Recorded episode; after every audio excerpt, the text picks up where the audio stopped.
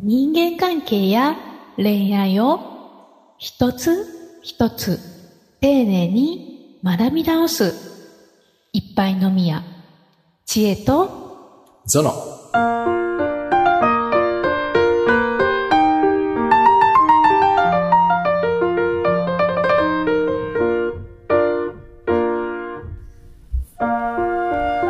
今回こそうん。伝えたいのに伝わらない。うん前回ね、別の話になっちゃいましたからね。そうですね、うんうんこのお話を今回こそしていきたいと思います。さて、人間関係と恋愛を一つ一つ丁寧に学び直すいっぱいのみや知恵と、ゾノ。この番組は人間関係や恋愛にまつわるあれやこれやのお悩みや雑学をコラムニストの知恵とグッドバイブス伝道者の倉園がわちゃわちゃと話していく。コミュニケーションに悩める人たちのためのポッドキャスト番組です。知恵とゾノ。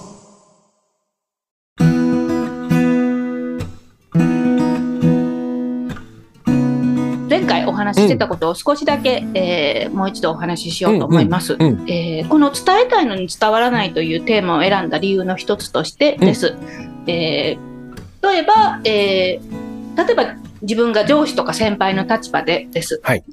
自分のうまくいった技術とかを、えー部下だったりとか後輩に伝えたいと、うん。でも自分は結構感覚的にやってたからそこをうまく伝わ伝えられなくてこう伝わる人と伝わらない人が出てくるっていうもどかしさだったりとか、もしくは、えーまあ、パートナーシップなんかの間でもこうなんで分かってくれないの？みたいなこのあの,、うん。あの手この手でこう説明しても相手に伝わらないみたいな、そういうこうもどかしさをこういろんなところで抱えることがあるのかなと人間関係は思いまして、はいはい。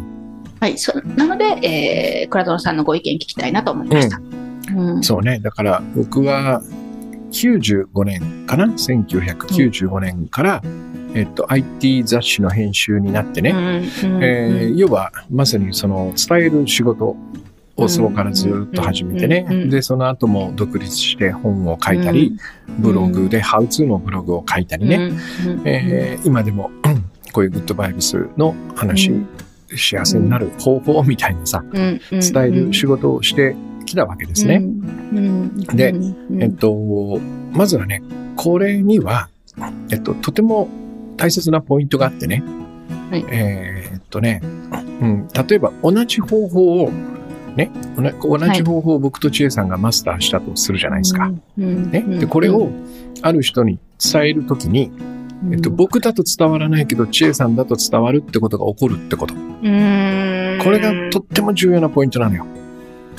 うん。はいうん。だから、えっと、伝わらなくても仕方ないっていうことを、まず、こう、自覚しとかないといけないね。うんこれが一つね。だから、伝え、えーなんていうのかな、僕、多分ね、千恵さんもね、えっと、同じことを誰から教えてほしいかっていうのってきっとあると思うよ。感覚として。うんうんうんあります。このはい人からは、この話わかるけど、この人からは教えてほしくないなとか。うん。このポイント、このポイント、しかもポイントごとに違うはずなんよ。うん。うん。例えばお金の稼ぎ方とか言うんだったらこの人がいいとかさ、もうちょっとなんかこう幸せな生き方みたいだったらこの人がいいとかさ、うん。それが全部同じ人であるはずがないでしょ。うん。うん。これなんか不思議な現象なんだよね。でもこれがあるから多分役割というのが存在してね。そうじゃなかったら一つのことを教える人は一人でよくなるじゃん。うん。うん。なんか学校でとかでもいたじゃない？苦手な先生とかさ、うん。こいつの話は絶対聞けねえみたいな人いたでしょ？うん。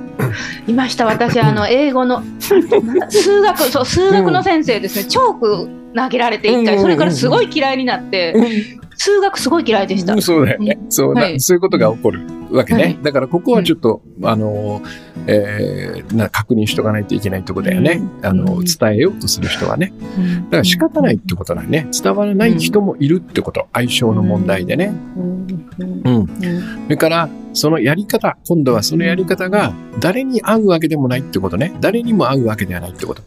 ううんん。私がこうやってうまくいった。っていうのは、知恵さんに勧めても、私はどうもそれじゃうまくいかないってことが起こるわけよ。うん。だから、その特にね、さっき言ったその上司がさ、自分の直感とかね、感覚の中で身につけてきたノウハウみたいなものがね、うん、誰にでも役に立つわけではない。ここも、やっぱりしっかりと認識しておく必要があるよね。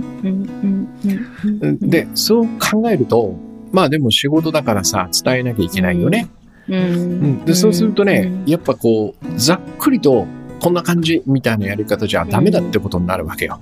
うん、もうちょっとえっと、このやり方って何なんだ？一体っていう、やっぱさ、その、言語化するっていう感じかな、やっぱな、言葉で伝える、何を俺はしてるんだって、この、実際自分でやってる時はもう本当自覚がなくて、ただ自然にこう体を動かしてるだけな。でなんとなくこう、ポイントとして頭にこういう感じを思い浮かべるとうまくいく、みたいなことで多分や、やるわけだけども、で、これは何やってんだってことをちょっと自分で深掘りして、えっと、なんつうのかな、わかりやすいこう図にしてみるみたいなさ、自分がやってること、言葉に変えていかないと、やっぱ難しいんだよね。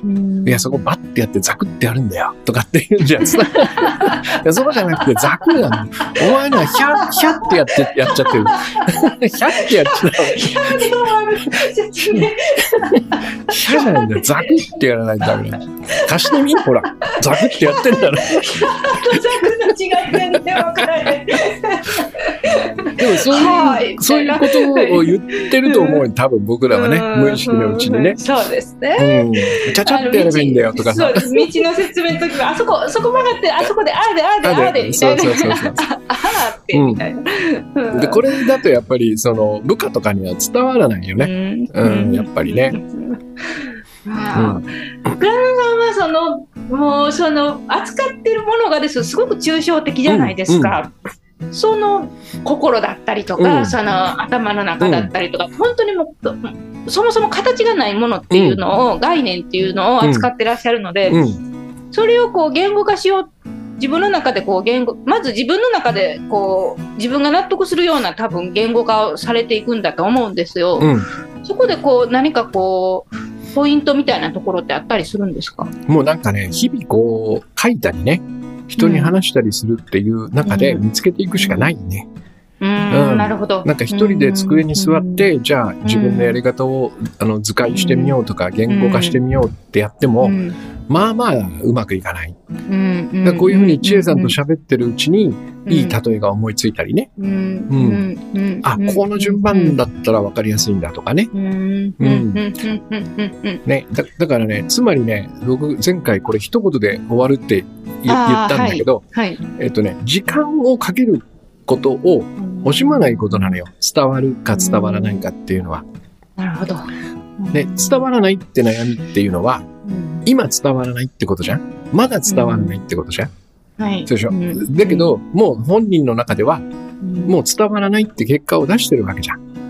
ってことはその人の中に、このぐらいの時間かけて伝わらなかったら伝わらないっていうふうな決め事が、なんかタイムリミットがあるわけよ。カップルでもそうだよね。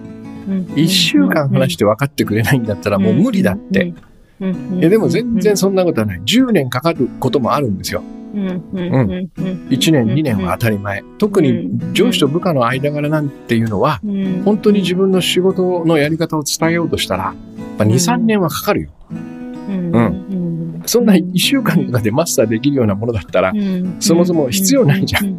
うん。確かに。うん。だからやっぱ手取り足取り、さっき言ったような言語化も交えながら、で、いろんな伝え方を試しながら、で、最初に言ったように、この相性の問題とかも考えながら、あの手この手でやっていくんだよね。だから、ものすごく時間がかかる。簡単に言うと、時間さえかければ必ず伝わるっていうふうに考えておけばいい,、いいわけよ。なるほど。うん自分の意図せ意図しない発言で相手が腑に落ちる時もありますもんね、そうそうそういえば、うん。あと、これは相手がどんな状態でその話を聞いてるかというタイミングが重要なんだよね。うん。うん、例えば。それはもう、こちらのコントロール外ですもんね。そう。例えば僕の話は、結構その、なんつうのかな、悩みの原因はね、外側にあるんじゃなくて内側にあるみたいな、厳しい話にも聞こえるわけよ。全部自己責任ですか？みたいな。でも、それを、その、乗り越えて、でもね、そこに救いがあるんだったら、そういうふうに見てみたいなと思うためには、やっぱ悩みがそれなりに深くないとダメなのよ。そうそうそうそう。ちょっとした、なんか軽い悩みとかだったら、え外のせいにしといた方が楽じゃん。だから。支障がない時もありますもんね。そうそうそう。うん。それでいい、それでうまくいくんだったらそれでいいじゃない、でももう本当ダメだ。どうしようもないって時には、まあここの根本のところに向き合わないと解決しないんだよね。うん。だからそれはタイミングでしょやっぱり。うん。はい。ね、同じ人が軽い悩みを抱えた状態で僕の話を聞聞いたらね、なんかめんどくさいこと言ってんだと。そんなんいいや、みたいな。でもその人が数ヶ月後にね、ちょっとかなり落ち込んだっていう時に、あ、あの話、これかな？みたいな思い出してくれたりするわけよ。うん。そういうこともあるんで、時間がかかるっつってるわけね。なるほど。りました、うん、その伝えたいのに伝わらないっていう時は結構焦って急いでる時がやっぱ多いんですね、うん、だからまだってつければいい。伝えたいのにまだ伝わらない、うん、いつか伝わるっていうね、うん、これ本当本当に時間かかるんですよ。やっぱ僕らは本当にいろんなことが異なってるからね。人と違うから、えー、そこの違う二人があ一つのことをこうしっかりと、あ、分かったっていうまでっていうのは、時間がかかるんだよね。うん。で、と、ともすれば、僕らはその時間がかからない人と一緒にいたがるんだよ。通過とか言うじゃん。ああ、はいはいはいはいはい、みたいなね、はい。で、時間がかかる人を排除しがちなんだけど、僕の経験から言うと、時間をかけて分かり合えた間柄っていうのは結構強いぞって感じがする。うん。うん。うん。うん。確かに、確かにそうですね。うん。いや、これ、あれですね。なんかあのちょっとまた別の切り口から少しだけ聞いていいですか？どうぞどうぞ。あのこのここまでの話が大前提にあった上でです。多分なんでしょうね、その私は倉田のさんは私はすごく当時悩んでいましたし、うん、だからその倉園さんのお話が多分スッと入ってきたっていうのもあるし、うん、もちろん相性もあったと思いますし、えー、なんかいろいろ思い返してたんですね、なぜすごく分かりやすいと思ったんだろうとか、なぜ伝わったんだろうとか、でその大前提がそのここまでお話しいただいたことであり、であのー、もう一つ私があのいつもすごいなって思うところがあってです。うん、それがあのななんと言うんですかね。そのそそそこから来るかみたいな、その切り口がやっぱりすごくてです。これ多分どこかの動画でもお聞きしたことあったんですけど、うん、その自分と全然違う方向から、うん、全然違うその見解を聞かせてもらえるみたいな。なのでその自分なんでしょうこう例えば自分がこうトンネルの中でそのどっち行っていいか分からへんみたいにもうなってる時にこっちにも出口あるんやでみたいな感じで窓をチロッと開けるのが倉園さんみたいな、なんて言うんですかね。でそこからピカッと光が出てきてあこっちも行けるんやみたいな感じでその光が当たるからなんか右の窓もちらっとああっちにも窓あるみたいなのが見えてくるというかですね、そのなんか倉園さんと話すと私の場合はすごくいろんなアイデアが出たりとか。うんあそうかこれもこうやからこうでこうでこうかみたいな、うん、その何と言うんですかね。自分の中の迷いがこうつなつながって1たす1が 2, 2, 2, 2を見つけられるっていうんですかね、うんうん、っていう感じが結構あるんですね。うん、でそれっていうのはそのあれなんですかね。あのそうそういう感じなんですけどどうでしょうか？どういうふうに今上と投げていいか分からなかったです。うん、これこれはねだから前にもちょっと話したかもしれないですけど、その要は僕らがあのうまくいかなくなるやり方みたいなのがあってね、これはまあ簡単に言うと、やっぱりこの心の中にある像を見ながら、えー、あと自分をめちゃくちゃ守りながら、そして、えっと、周りが敵で自分は孤独、孤立無縁、自力でやんなきゃ、みたいな、まあでもほとんどみんなそう考えてやってる感じがするよね。うん、この競争の社会,、社会の中でってね、そう教わってくるしね。で、こちら側に行くと苦しいところに行き着くなって感じがあるじゃない？僕はもうそれを味わい尽くしてきたからさ、そうするとそこから抜け出すためには反対側のやり方を採用していかなくちゃいけないわけ。それがそのように見えてるだけなんですよ、千恵さん。が。その僕もそうだけどずっとその当たり前と思ってたやり方をずっとやってきて。うんで、それじゃうまくいかない。じゃあその逆はってなった時に、例えば自分も人も信頼していいんだってなった時に、やっぱ見たことがない窓が開く感じがするじゃないですか。うん。そうですね。うん。で、そこに僕はいつも救いを見ている感じがするんだよね。うん。あ、こっちの逆でいいんじゃないの？みたいなね。あれですね、その、なんか今私、その、ちょっとした下心があってこの質問したんですけど、うん、それはそのなんかこう私がこう倉園さんのお話にこう納得したっていう経緯を、えー、と改めてもう一度聞いていけば、こう伝わらないのに伝えたいっていう人の、こう何かちょっとしたこうテクニックの話につながるんじゃないかっていう、こうした心がちょっとあったんですけど、うん、そういう話じゃ全然ないですよね、きっと。うん、もうこれはテクニックではないね。うん。だから、伝えたいという、例えば僕は、その、ワンオンワンのセッションとかをね、やると、伝わる、伝わりやすい人と憎い人がいるんだよね。どうしても。うん。同じように、スポンジのように吸収してくれる人もいれば、なんかレンガのように弾き飛ばすみたいな人もいるわけよね。うん。全然浸透していかないみたいなさ。それ意外です。その、もう、そのワンオンワンって倉野さんのその有料のその、こななんていうんですか、あれはコンサルみたいなやつじゃないですか？そうですね。はい。そこに入るということは、まあ、ある程度浸透してるから、レンガの方はいないのかなと思ってました。いやいや、そんなことないですよ。うん、もう迷いに迷ってやってきてね。で、やっぱりあったらなんかちょっとこの話は聞きたくないな、みたいなさ、のもあるし、まあいろんな事情でもそういうことは起こるんですよ。だから、その時にね、やっぱこう、相手を見てね、しっかりと、で、この人なりのカスタマイズされたさ、オーダーメイドな組み合、組み合、組み立てっていうのかな、話の順番も全部変えるし、だから、やっぱ、なんつうのかな、こう諦めずに、一生懸命伝えるっていうことをするしかないんだよね。うん。うん、だからそれは多分テクニックではなくて、伝えたいという思いなのかな。うん。だからこの伝えたいという思いが、えー、実現したいわけじゃん？させたいわけじゃん、はい。そうです、ね、そこにやっぱ時間軸を入れちゃダメだってことなんだよね。うん。うん。どっちかしかないんだよ、僕らは。早く伝えたいか、それとも伝えたいかだけなんだよ。うん。それがなんか、この話のね。だから、結論から言うと基本的には伝わるんですよ。いつか必ず伝わる。それをどこまで信じられるかっていう、そこにかかってるね。うん。で、自分の心が折れた瞬間にもう伝わらなかったって結果が待っているわけだから、うん。まあ、それもいいんだよね。しょうがない。仕事の中でさ、そんな無限に時間使えるわけじゃないから。うん。だからそれは、その時は最初にお話しした、そういう相性、組み合わせもあるから、そこはもう仕方ないと思っていいんじゃないかなっていうことだよね。恋愛でもそうだよね。きっとね。もう無理だわ。って言ったら。やめてもいいよね、別にね。うん。ですよね。うん。なんかこう諦めなければ自分の口からじゃなくてもいいみたいな選択肢も出てくるかもしれないし。そういうこと。そうですよね、うん、なんかの映画一本見て分かったみたいなこともあるんですよ、うん、あの映画見てさ千恵さんに言ってたことがようやく分かったんだよとかって。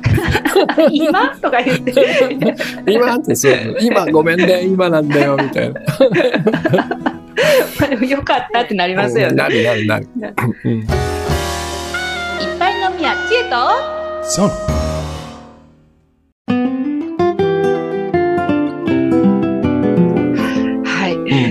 ということで今回の伝えたいのに伝わらないですけれども、うん、今回の私の感想はですね、うん、うん、なんかあれですねその私は結構そのどう伝えるかだったりとか、うん、そのしんその言葉の意味だったりとかその辺りをすごく考えてやっぱりテクニックの話をすごく想定してたんですけれども、うん、やっぱりそのそこよりもその何というのかな、うん、一番印象に残ってるのはやっぱり時間軸だったんですよ。うん。うん、相手のその思考を多分コントロールできるってやっぱりまだどっかで思っててです。